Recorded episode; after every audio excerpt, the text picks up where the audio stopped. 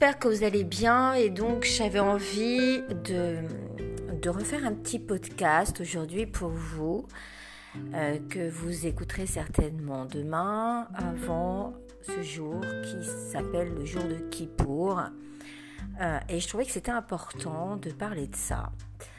Euh, ce sont des petites remarques, des petites réflexions sur certaines choses euh, sans vouloir mettre des liens entre ces choses-là, mais qui de toute façon forment l'unité, euh, l'unité de, la compréhension de, de ces livres saints qui euh, nous ont été donnés pour pouvoir mieux comprendre notre humanité, notre destination, ce que nous sommes ou ce que nous devons être, devons devenir me disais aussi que c'était toujours le moment de vous rappeler que je partage simplement ce que je crois et que en aucun cas cela ne vous oblige à croire ce que je crois. Et que donc vous restez libre de vos choix, de votre euh, faculté de croire ou de ne pas croire. Et bien entendu, euh, euh, je m'associe à aucune religion, à aucune mouvance, à aucun mouvement parce que euh, c'est ma liberté euh, personnelle et je pense que nous avons une faculté indépendante de croire puisque euh, c'est une conversation intérieure que l'on a avec, avec notre Créateur. En tous les cas, pour moi. et, donc, et donc, dans cette conversation, j'avais parlé de Noé, Noé, de ses fils, euh, hier dans, mon dernier podcast. Et des lignées, des deux lignées, l'une qui conduit finalement à la vie, l'autre qui conduit à la mort et qui est ensevelie sous les eaux et qui n'existe plus euh, euh, par l'eau en fait, qui est le moyen et l'outil de séparation qu'a Dieu entre le pur et l'impur. Et ce qui est intéressant, eh bien, euh, c'est aussi de faire cette petite remarque. Euh, vous savez, dans Genèse chapitre 14, verset 13, Abraham est appelé l'hébreu. Et dans le livre de Jonas, dans le chapitre 1 au verset 9, eh bien, on voit aussi que euh, il est dit je suis hébreu. Donc hébreu et pourquoi pas israélite et pourquoi pas juif euh, on voit bien qu'il y a quand même quelque chose qui est particulier et pourquoi on emploie ce, terme-là. Euh, et on va voir et on va se rendre compte qu'en réalité, eh bien, Noé est hébreu. Euh, Noé est hébreu et ça se passe au temps, au moment du déluge en réalité. Parce que ça ne se passe pas au moment de la traversée de la mer morte, la mer rouge, pardon. Ça se, se passe pas au moment où il traverse le Jourdain.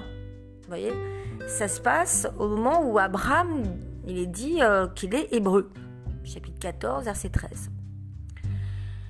Et donc on comprend bien que euh, Abraham, eh bien, euh, il est descendant de Noé et que Noé, eh bien, Noé a traversé. Il a traversé en hébreu l'homme qui traverse en hébreu, ivri, ça vient de la racine du verbe avar qui veut dire passer. C'est ceux qui passent en fait, les hébreux. Euh, on peut les considérer aussi comme ceux qui sont errants en fait, ceux qui sont par-delà le fleuve. Euh, ceux qui viennent au-delà du Jourdain ou de l'Euphrate, donc toujours au-delà de l'eau, ceux qui traversent l'eau. Euh, ce sont vos bédouins d'aujourd'hui. Le nom hébreu peut dériver aussi du patriarche Héber, qui est l'arrière-petit-fils de Sem.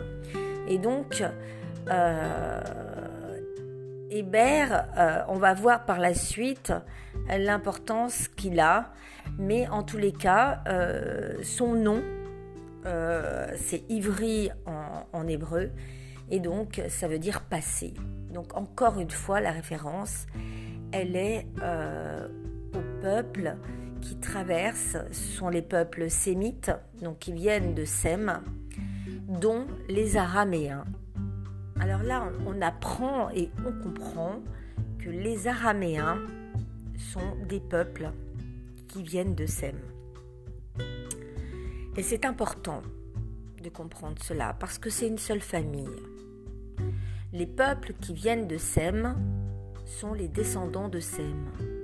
Et les descendants de Sem sont des cousins, des frères et sœurs. Euh, ce sont la même famille. Ils appartiennent à la maison de Sem. D'accord?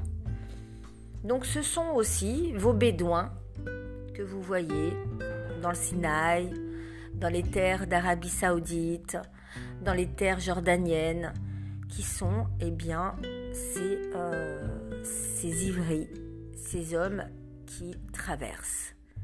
Ces hommes qui traversent, c'est le peuple hébreu. Ce sont les descendants de Noé. Ce sont les descendants de Noé. Donc les trois fils de Noé, euh, eh bien c'est Sem, l'aîné, euh, Japhet, le cadet, et Cham, qui est le dernier. Et le livre de la Genèse euh, donc nous parle de leur histoire.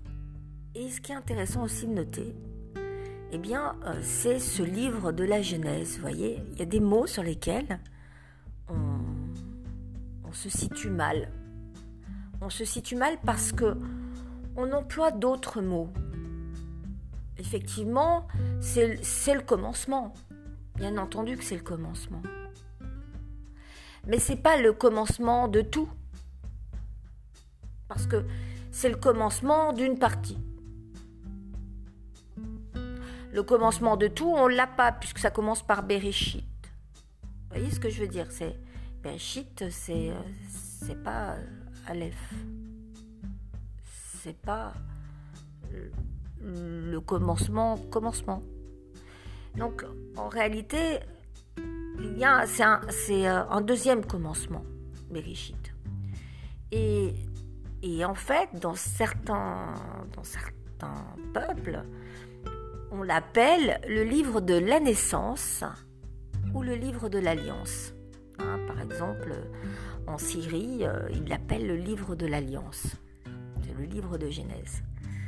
Et donc c'est intéressant aussi, intéressant de comprendre ces deux termes qu'on va rencontrer tout le temps dans le livre de la Genèse. Euh, c'est cette alliance et cette naissance. Et on comprend aussi que Noé et ses fils, bien, ils ont vécu deux naissances ils ont vécu une première naissance sur une terre, et puis ils ont vécu sur une deuxième terre, la même, mais différente. Et, euh, et ça nous ramène encore à ce qui passe, parce que hybride, c'est aussi ceux qui sont un peu différents, marginaux. Euh, voilà, on, ne les considère pas de la même façon, vous voyez, c'est des différents en fait. Et donc c'est intéressant aussi de noter ça. Parce que ça porte une autre, une autre valeur au terme d'hébreu. Qui sommes-nous? Est-ce que nous sommes juifs? Est-ce que nous sommes hébreux? Euh, Est-ce que nous sommes des hommes qui passent? Est-ce que nous sommes des descendants de Noé? Comment sommes-nous des descendants de Noé? Nous sommes héritiers d'une genèse, d'une naissance. Quelle naissance? La première, la deuxième. Euh, Et puis, d'une alliance, laquelle? La première, la deuxième. Euh, au final, ça, nous permet de nous interroger, en fait, sur tous ces mots qui sont employés et qui euh, nous ramènent et nous rattachent à l'origine, à l'essence, au plus important. Et euh, c'est marrant aussi parce que euh, quand on reparle de la naissance, on parle aussi de la naissance de Ève. Alors que c'est très curieux parce que euh, Adam, on explique un petit peu comment, euh, comment d'où il vient. On n'explique pas trop comment il est fait, un petit peu. Et puis, pour Ève, alors c'est complètement différent. Parce que pour Ève, alors là, d'un seul coup, on se rend compte que Dieu, il est chirurgien. Et vous allez voir à quel point il est chirurgien. Alors, il y en a qui vont vous dire, oh non, non, mais Ève, elle est sortie de la côte. De la côte du côté de d'Adam. Donc, euh, c'est pour ça qu'il y a plein de gens qui disent, oh, c'est ma moitié. D'accord? Euh, Alors, on dit côte, mais on dit aussi le côté, le flanc, qui peut être euh, utilisé, un mot qui peut être utilisé aussi bien pour un humain, pour une montagne, etc. Mais qui voulait aussi prendre, euh, qui pouvait aussi prendre euh, le sens de, poutre, de planche, de colonne, de structure, de support, de soutien. Vous voyez? C'est tous les mots qui sont, peuvent être contenus dans la naissance en réalité de Ève.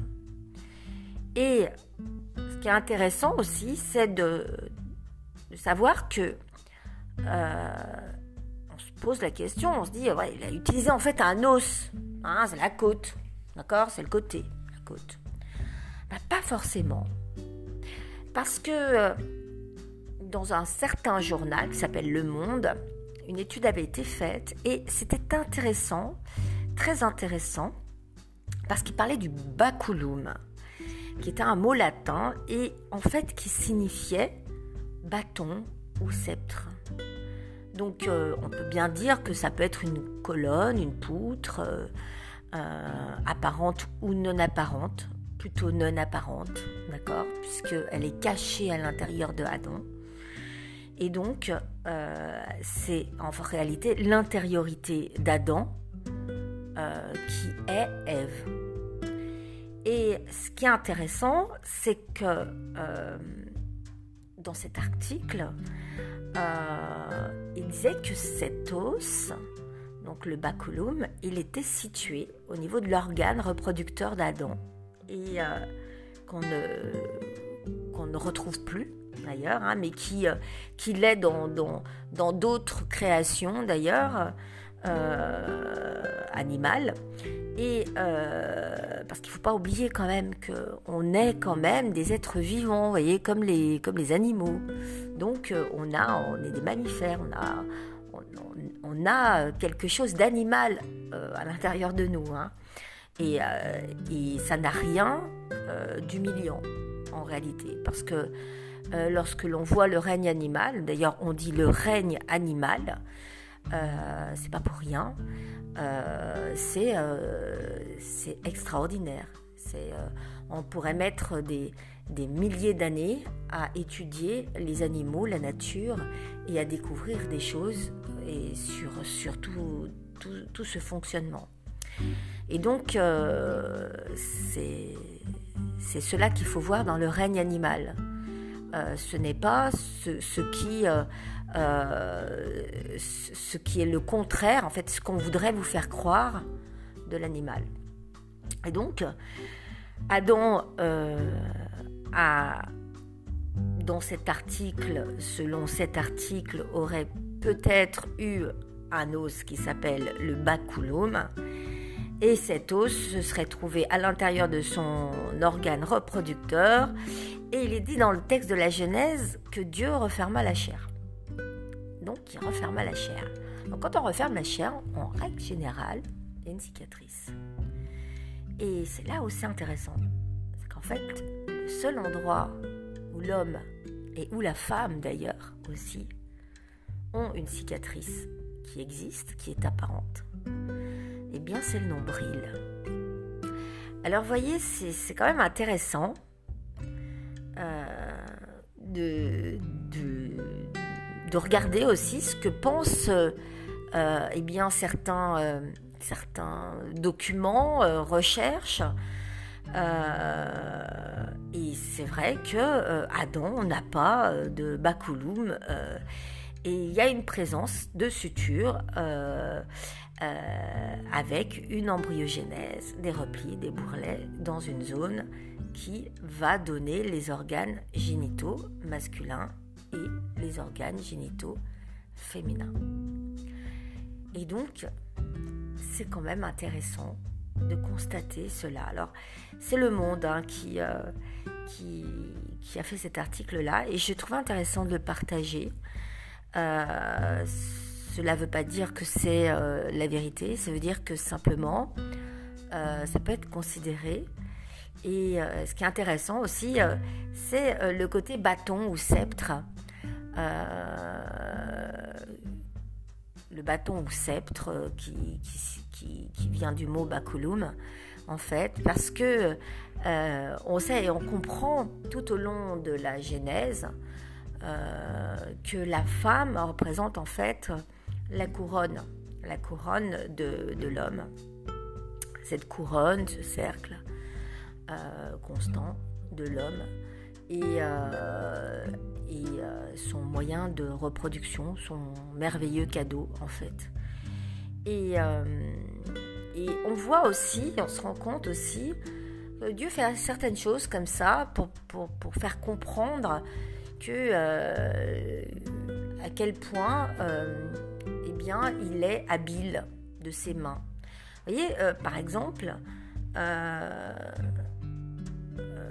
c'est là où moi j'aime bien parce qu'en fait, on voit qu'à la fois il est peintre, à la fois il est artisan, à la fois il est chirurgien, comme on vient de le voir, puisque c'est lui qui, qui, prend le temps d'opérer et de, euh, de, faire en sorte qu'il n'y ait euh, euh, pas, de, pas, trop de, cicatrices en fait. Hein.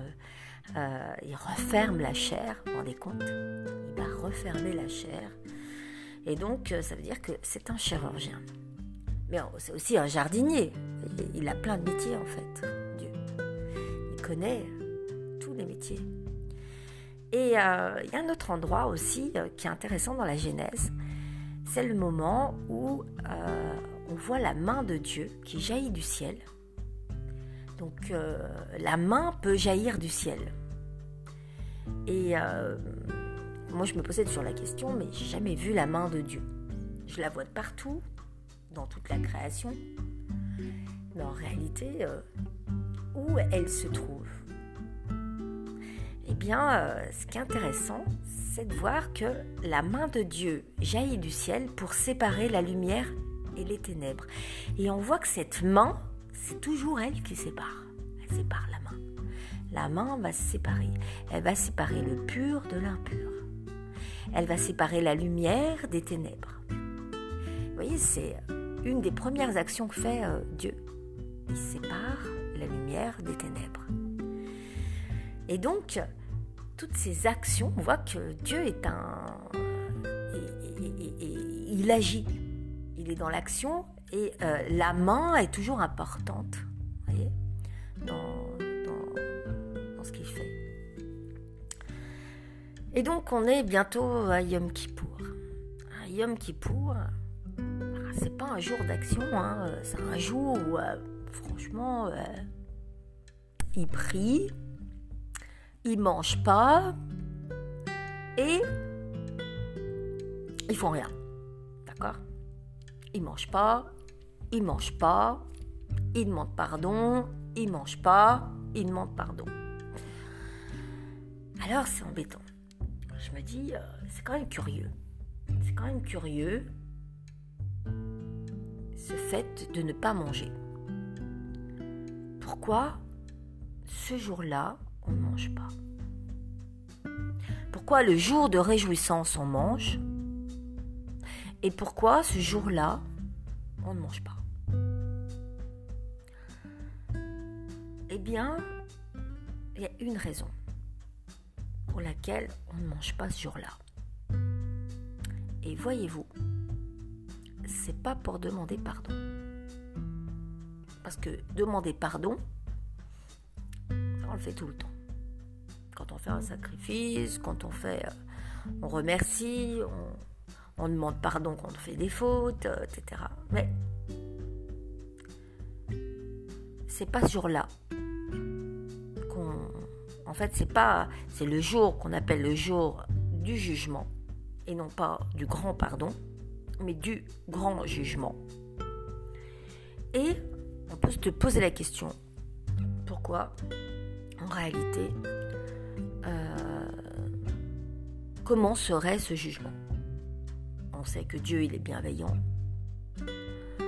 On sait que Dieu, il est amour. Et euh, on connaît son premier commandement qui nous dit de l'aimer. Et là, moi je me pose la question, je me dis mais pourquoi ce jour-là, c'est pas un jour où on se réjouit? Pourquoi on n'est pas content ce jour-là? Puisque c'est le jour du jugement. On doit, on doit être content. Puisque si c'est le jour du jugement, c'est le jour où on est délivré. Pourquoi ce jour-là, on, ne mange pas? Puisque c'est le jour de la délivrance. À moins que ce ne soit pas le jour de la délivrance que ce soit une grande mascarade. Donc, pourquoi ce jour-là, il ne faut pas manger? Et je me pose la question, je me dis, tiens, tu vois, même la libération, euh, bah, il mange. C'est Pessard, il mange. Pourquoi Le jour du grand jugement, personne mange et plus personne ne fait rien. D'accord? Attente absolue, silence absolu, on prie, on prie, on prie, on prie, mais on ne mange pas. Eh bien, la réponse est simple c'est la séparation. C'est la séparation de Dieu qui cause la tristesse d'Adam. La séparation de Dieu qui cause l'expulsion du Jardin d'Éden. Je répète, c'est la séparation de Dieu qui cause la tristesse d'Adam. Et c'est la séparation de Dieu qui cause l'expulsion, l'expulsion du Jardin d'Éden. Et le jour du jugement est le jour de l'expulsion du Jardin d'Éden. Le jour où a été jugé Adam, il a été jugé et donc il y a eu été retiré du, Jardin d'Éden. Chaque fois qu'il y a jugement, il y a séparation d'avec Dieu. Et donc, il y a séparation et retrait, enlèvement du Jardin d'Éden. Donc, le grand jugement, c'est-à-dire jusqu'ici le jugement que Adam a eu, donc la conséquence étant la mort, eh bien, euh, ce grand jugement est cause de tristesse.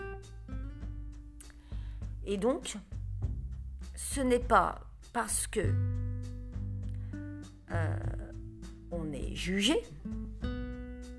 que l'on ne mange pas, mais ce jour-là, on ne mange pas parce qu'on est séparé. Parce que c'est le jour de la séparation. Mais en réalité, on a un tout autre exemple qui s'est produit à l'époque du roi Salomon. Et à cette époque-là, eh bien, il y a eu l'inauguration du temple est-ce que l'inauguration du temple n'était pas un jour de réjouissance? Eh bien si. Et l'inauguration du temple a eu lieu pendant la période qui incluait le Kippour. Et ce jour-là, ils mangèrent. Pourquoi ils mangèrent? Eh bien parce que ce jour-là, ils n'étaient pas séparés de Dieu. Parce qu'il y avait l'inauguration du temple et que le temple était le lieu du rendez-vous. Alors j'insiste sur ce terme, le lieu du rendez-vous. C'est-à-dire que c'était le jour du rendez-vous. Et vous vous rendez compte Ça voulait dire que pendant cette période-là, inauguration du temple, Dieu vient, Dieu a rendez-vous avec les hommes. Et donc, à partir du moment où il y a le temple, il y a les jours de rendez-vous avec Dieu. Et donc, il n'y a plus nécessité, en tous les cas à ce moment-là, le jour de l'inauguration, à l'époque de Salomon, eh bien, il n'y a pas nécessité de jeûner pour le jour de Yom Kippour, qui est le jour du grand jugement. Puisque c'est un jour euh, heureux où, eh bien, cette période-là est une période où Dieu vient visiter les êtres humains. Donc, voyez à quel point le jeûne a un sens. Le jeûne, c'est la séparation. C'est la séparation, la manifestation de la séparation avec Dieu. Euh, voilà pourquoi aussi, quand quelqu'un jeûne, dans certains endroits de la Torah, on dit qu'il faute. Il est considéré comme quelqu'un qui fait des erreurs, qui fait des fautes. Parce que il est séparé de Dieu. Et que ça ne veut pas dire qu'aujourd'hui, alors qu'il n'y a pas le temple, eh bien, il ne faut pas jeûner. Ça veut dire simplement qu'il faut comprendre réellement la vérité dans ce terme du jeûne.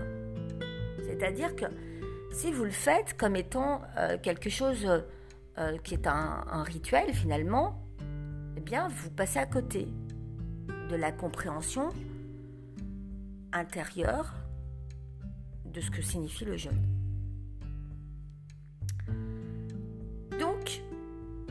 Nous voyons donc qu'il s'agit de la séparation. Et nous parlions de Noé, qui est un hébreu.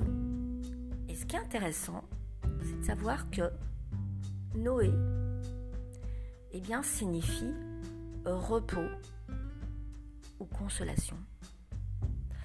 Et voyez à quel point cela signifie consolation, parce que la consolation, elle est associée au repos, donc au Shabbat. Elle est associée à la nouvelle terre, à la séparation entre le pur et l'impur, et comprendre l'histoire de Noé, qui est notre ascendant, eh bien, cela nous fait remonter. Cela nous élève. En remontant les générations, nous comprenons à quel point et comment eh nous pouvons nous élever à nouveau. Pas nous élever selon la façon dont l'homme pense qu'il doit s'élever, mais la façon intime dont nous devons nous élever dans nos conversations intimes avec Dieu. Et donc ce qui est intéressant aussi, c'est de comprendre eh bien, qu'il y a, vous voyez, entre Noé et Adam, l'autre jour j'ai un ami qui me posait la question, et il me dit, il y a combien de générations entre Noé et Adam? Il y a eu neuf générations. Alors moi je le disais dix. Eh bien non, il y a eu neuf générations, la dixième génération. Et là c'est très intéressant. La dixième génération, c'est la génération, la nouvelle génération de la nouvelle terre débarrasser de la méchanceté. Donc, le nouveau départ commence avec le 10. Voyez, c'est, euh, ce, nombre-là a une, résonance parce que c'est l'unité et le fameux cercle, le fameux cercle qui qui est la femme, d'accord, et euh, qui parle en fait des générations de l'homme et de la femme. Et donc c'est important de comprendre euh, ces choses-là et, et de comprendre eh bien l'existence, l'histoire et le récit de la naissance de Noé. qui est, qui raconté eh bien, dans le livre aussi d'Enoch, qui a été retrouvé parmi les manuscrits de la mer morte. Alors, il y a une autre chose aussi que j'aime bien, dans la... qui est intéressant aussi à comprendre, dans ces générations, euh, on se dit, ils vivaient longtemps, ils ont dû se croiser, ils vivaient, ils se voyaient, ils voyaient leurs petits-enfants, les petits-enfants des petits-enfants. Voilà, j'imagine euh, aujourd'hui, vous voyez, moi, ma grand-mère, elle a vécu, euh, elle a vu quatre générations. Morte à 102 ans, donc elle a vu quatre générations. Et, euh, je me posais la question. Euh, et il y a un texte de Bereshit euh, qui, raconte quelque chose d'intéressant et qui dit. c'est Bereshit, chapitre 25, 27, 27, qui dit que Jacob, il était assis dans des tentes. Et il était assis dans des tentes, en fait. Et c'était celle de Sem et celle de Héber. D'accord? Héber. Euh, Sem, c'est euh, Shem ou Héber en hébreu, c'est Shem, hein, Sem. Et donc, ça veut dire que Jacob, il était assis dans les tentes de, euh, de Sem. Vous voyez? Donc, euh, ça veut dire qu'ils ont dû se croiser. Vous voyez, j'imagine qu'ils ont pu se croiser. Donc, ce qui est intéressant, c'est que après, on, arrive à un moment où euh, euh, il nous expliquait que euh, il y avait des, des, lois à l'époque de Noé. Donc il y avait sept lois de Noé, d'accord? Et ces sept lois, elles, existaient déjà. C'était ces, ces lois-là étaient importantes. Donc ça veut dire que Noé, il avait déjà un rôle très important puisqu'il la transmettait, il enseignait ses fils. Il y avait des lois aussi pour euh, tout ce qui était la cache-route, la nourriture en fait. Euh, il, avait distingué donc dans l'arche les, animaux qui étaient purs de ceux qui étaient impurs. Et il y a un pendant très longtemps, j'ai une copine qui était journaliste et qui me disait, me disait, mais Catherine, euh, comment c'est possible? Euh, Tu vois, tous les textes loi, il y a une partie qui est effacée. Et moi, je lui parlais de la Torah, et elle, elle me parlait du code d'Amourabi. Elle me dit, non, non, mais le premier texte de loi tu vas trouver, c'est le code d'Amourabi. En réalité, les premières lois certainement, ont certainement été données par Adam. De ces lois, on en a sauvé quelques-unes, qui étaient les sept lois de Noé. Et les lois de la cache-route qui ont été euh, inclus à l'intérieur. Mais on sait que euh, euh, Adam contenait la totalité. Donc, il est impossible que Adam n'ait pas contenu la totalité des lois. Il est impossible que les lois soient venues après, au moment euh, de la civilisation. Les lois ont été, tout a été construit en même temps. Parce que, pourquoi? Parce que euh, dans la Torah, le chiffre 613 correspond à tout, tout l'organe humain, etc. Et donc, que dans la Torah, il y a 613 mitzvot. Donc on comprend bien que toute cette loi, elle a été donnée au moment du Sinaï à Moshe, mais elle existait. Et en réalité, elle était contenue dans Adam. Et il n'y restait que des fragments, comme aujourd'hui on retrouve certains fragments euh, de, des époques anciennes. Et euh, ces fragments étaient transmis de père en fils, et, euh, les lois de la cache-route également, puisque c'est Noé qui a reçu directement ces ordres de Dieu, de, de, séparer ce qui était pur de ce qui était impur. Et donc, on voit bien que la cache-route, c'est pas une affaire de femme, d'accord? C'est une affaire d'homme. Donc il faut arrêter de croire que euh, certaines choses sont euh, dévolues aux, femmes, d'autres aux, hommes. Euh, Adam contenait tout. Adam, c'était l'homme. Sa femme était un soutien.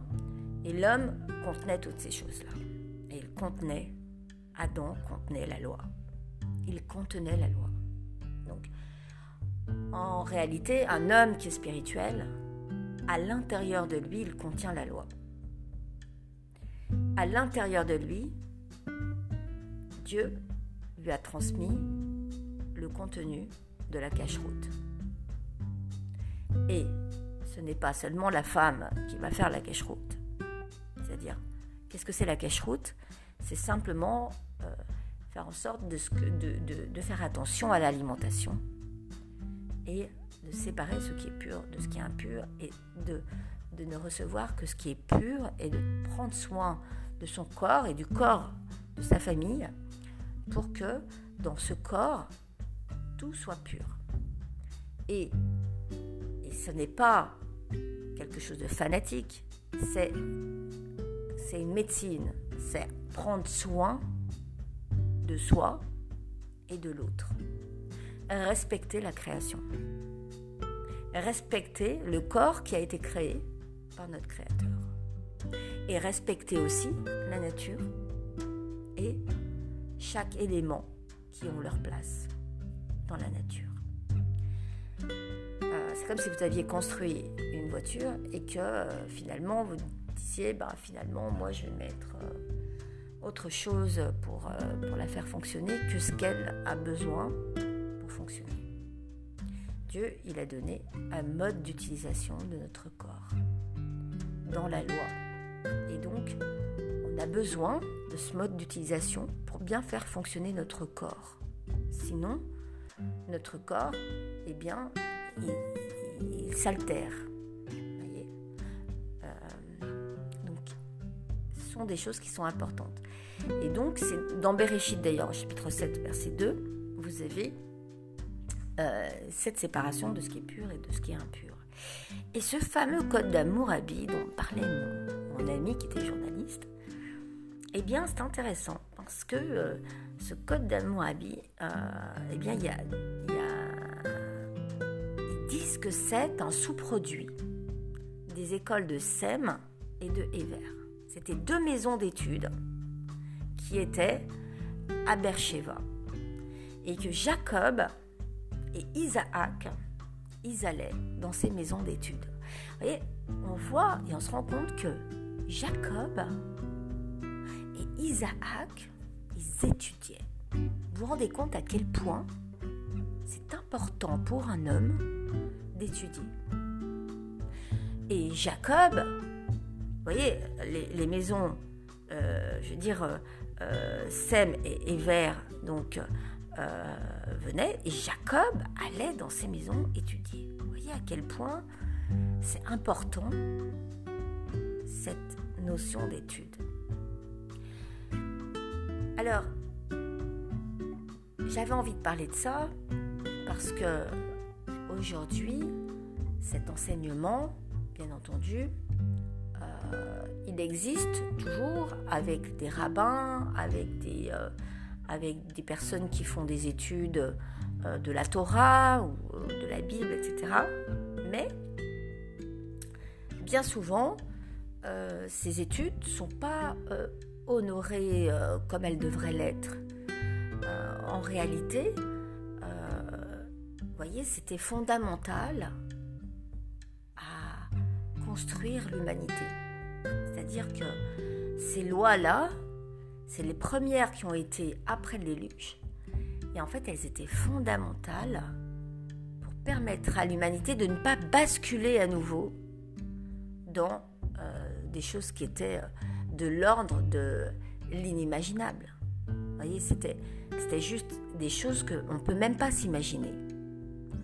que, qui sont passés avant le déluge. D'accord? Donc, euh, c'est quand même très important de pouvoir prendre le temps d'étudier. Et, euh, donc, euh, le Midrash, il, va nous dire que il s'est passé 1656 ans entre Adam et le déluge. 1656 ans. D'accord Et donc, que euh, c'est Enoch qui a enterré Adam. Il nous dit aussi que Mathusalem, il a vécu jusqu'au déluge.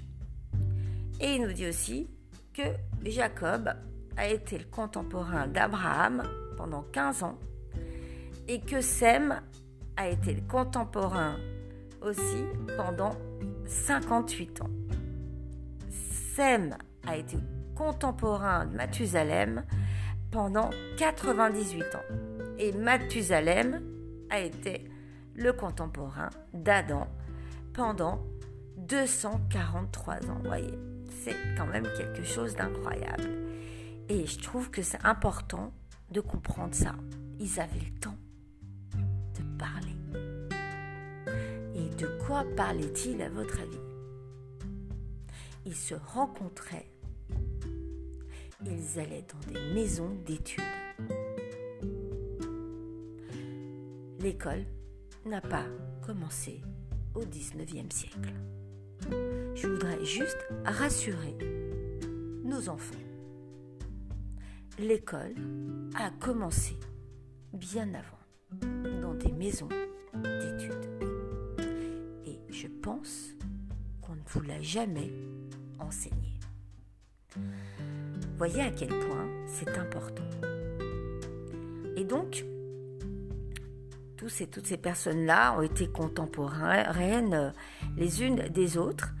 Euh, c'est pas moi qui le dis, hein, c'est le Midrash. Euh, et donc, euh, elles se sont enseignées, elles se sont apprises certaines pratiques, certaines choses. elles se sont conseillées sur des choses. Et puis, on apprend aussi qu'il y avait des pratiques déjà qui étaient faites à l'époque de Mathusalem. Des pratiques qui n'étaient pas conformes. Vous voyez, euh, aujourd'hui, vous avez des gens, ils ont peur de la, sorcellerie. Bah, bah, Mathusalem, il aimait pas trop ça. Il aimait pas trop ça, et, euh, donc, euh, il en avait même parlé à, à qui était le père de Noé, et qui avait dit attention, on va prendre du temps pour nommer Noé, parce que il y a de la sorcellerie qui se pratique. Voilà. Et donc, euh, et donc il a pris euh, quelques jours avant de, de, Noé, de, nommer Noé. Voilà. Et, euh, il a pris aussi, lui, Noé, quelques jours eh bien, pour, pour faire le deuil de Mathusalem. Donc ça nous, apprend que le deuil, c'est quelque chose qui, euh, n'est pas naturel et euh, qu'il était pratiqué à l'époque de Noé et avant le déluge. Donc, cette période de Covid, dans cette période où il y a des personnes qui décèdent beaucoup, ben, on peut comprendre que des personnes euh, prennent le temps du deuil. Et c'est un temps important. Et ce temps, il en est parlé euh, et il en est parlé aussi dans Isaïe au chapitre 30 et au verset 26. Euh, il est dit, il est dit ceci. La lumière de la lune sera comme la lumière du soleil, et la lumière du soleil sera septuple comme la lumière de sept jours. Les sept jours dont parle Isaïe ici sont les sept jours du deuil de Mathusalem. Voyez? Donc, euh, euh, pour vous dire que euh, c'est comparé à une lumière. Et à quel point, en comprenant certaines, choses dans la Torah, dans la Bible, eh bien, vous pouvez réparer votre cœur. Vous pouvez réparer un deuil en comprenant que les sept jours du deuil de Mathusalem furent de la lumière dont il est parlé dans Isaïe. Et, donc, lorsque vous avez un deuil, ces sept jours, il faut les comparer à cette lumière-là. C'est comme, comme la lumière du soleil, et la lumière du soleil sera septuple, comme la lumière de sept jours. Donc c'est comme une lumière qui est multipliée par 7. Et c'est important pour vous de savoir ça. Parce que ça vous répare le cœur. Moi, je sais ce que c'est qu'un deuil, puisque j'ai eu mon père qui est décédé.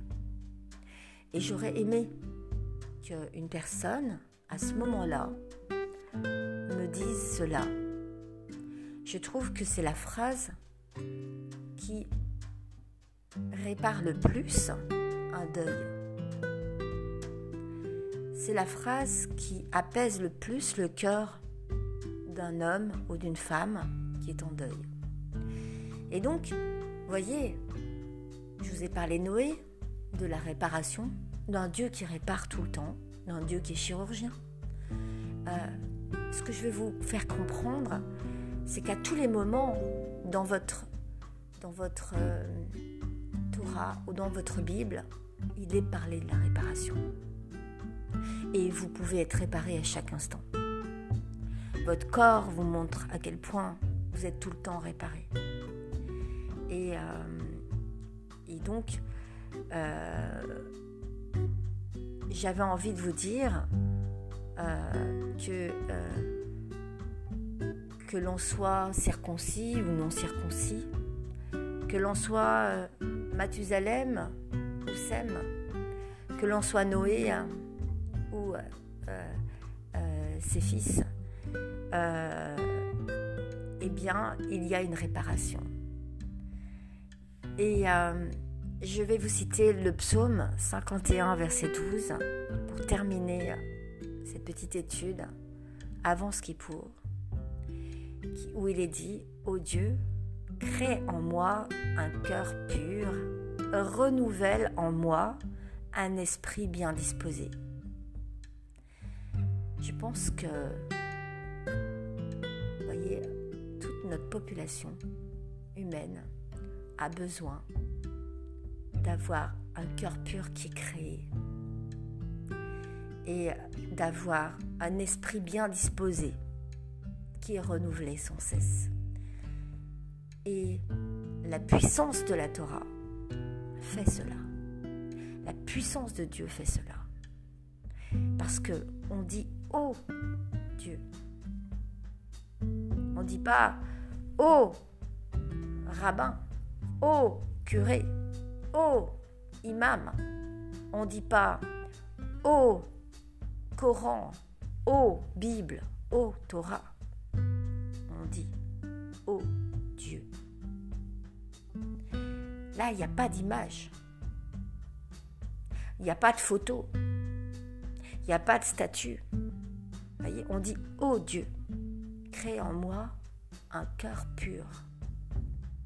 C'est-à-dire un cœur qui est réparé.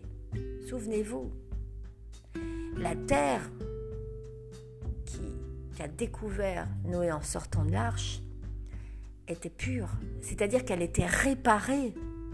Elle a été réparée avec l'eau. C'est-à-dire que c'est un travail d'équipe où les eaux, elles crurent et où les eaux rejoignirent celles du ciel. Les eaux du bas rejoignirent celles du haut. C'est une unité, le mariage des eaux du dessus et de celles du dessous pour une nouvelle naissance d'une terre ensemencée qui, elle, donc, à chaque fois, Dieu donne une naissance. La Genèse, c'est le livre de la naissance et de l'alliance. Noé a découvert l'arc-en-ciel. L'arc-en-ciel étant l'alliance, l'arc dans le ciel, l'alliance. L'arc signifie l'alliance. Donc, je voulais vous parler de tout ça parce que je trouve que c'est important avant de, vivre pour certains qui pour, pour d'autres pas qui pour parce qu'ils ne, ne font pas de fête. Mais en tous les cas, dans ces temps et dans ces moments précis, euh, qu'on soit juif, chrétien, musulman, euh, quel que soit notre... Euh, nous sommes humains et que en tant qu'humain, il est important de demander à Dieu cela, de nous créer un cœur pur, c'est-à-dire un cœur qui fonctionne, qui, qui, qui soit le moteur de quelque chose qui est pur et qui est renouvelé euh, qui un Dieu qui renouvelle en nous un esprit bien disposé. Bien disposé, ça veut dire un esprit, pas un esprit qui est dans la critique, dans l'accusation. Vous savez qu'on appelle le diable l'accusateur. Euh, c'est un, tempérament, le diable. C'est un comportement, le diable. C'est pas, euh, c'est pas, comment dire, euh, une superstition. Voyez ce que je veux dire? C'est un comportement. Et là, on vous dit que pour euh, que vous soyez réparé, il vous faut deux choses essentielles. Un cœur qui soit pur et un esprit qui soit bien disposé. Donc ça, c'est dans votre comportement de tous les jours, votre façon de vivre, votre quotidien. Et euh, c'est pas l'école de, de Shem, vous savez, L'école de Shem, c'était l'école de l'idéal. Et l'école d'Hébert, c'était l'école du quotidien. Le comportement, c'est l'école du quotidien. Et c'est intéressant parce que Hébert, c'est aussi hybride, c'est celui qui traverse, celui qui passe, c'est aussi Noé, celui qui vit la réparation, celui qui vit la traversée des eaux, celui qui vit la nouvelle terre, celui qui vit la terre promise, celui qui vit une terre qui est pure ou une terre sainte. Donc, j'avais envie de faire ce podcast pour vous dire à quel point c'est important de se poser des questions, d'être intérieurement en conversation avec Dieu. Essayer de, discuter en soi, en soi-même, avec notre Créateur. Bien entendu, Ceci est mon point de vue. Ceci n'est absolument pas pour vous une obligation, puisque c'est ma façon de croire, que je n'impose à personne. Et, euh, et je fais ce podcast en partage avec les personnes euh, eh bien, qui ont envie de, de connaître ce que d'autres euh, croient, d'autres pensent. Euh, ce phénomène de l'altérité. Et c'est important aussi de savoir que l'altérité, elle est contenue dans la Torah. Parce qu'il dit que l'altérité, en fait, elle forge le visage de l'homme. C'est dans, dans les psaumes et dans les proverbes qu'il dit ça. Que c'est euh, l'altérité, c'est quelque chose de, très important. Parce que euh, un être humain, il est aussi façonné par l'autre. Euh, et, il est important d'avoir ces conversations intimes avec Dieu. Je vous dis à très bientôt.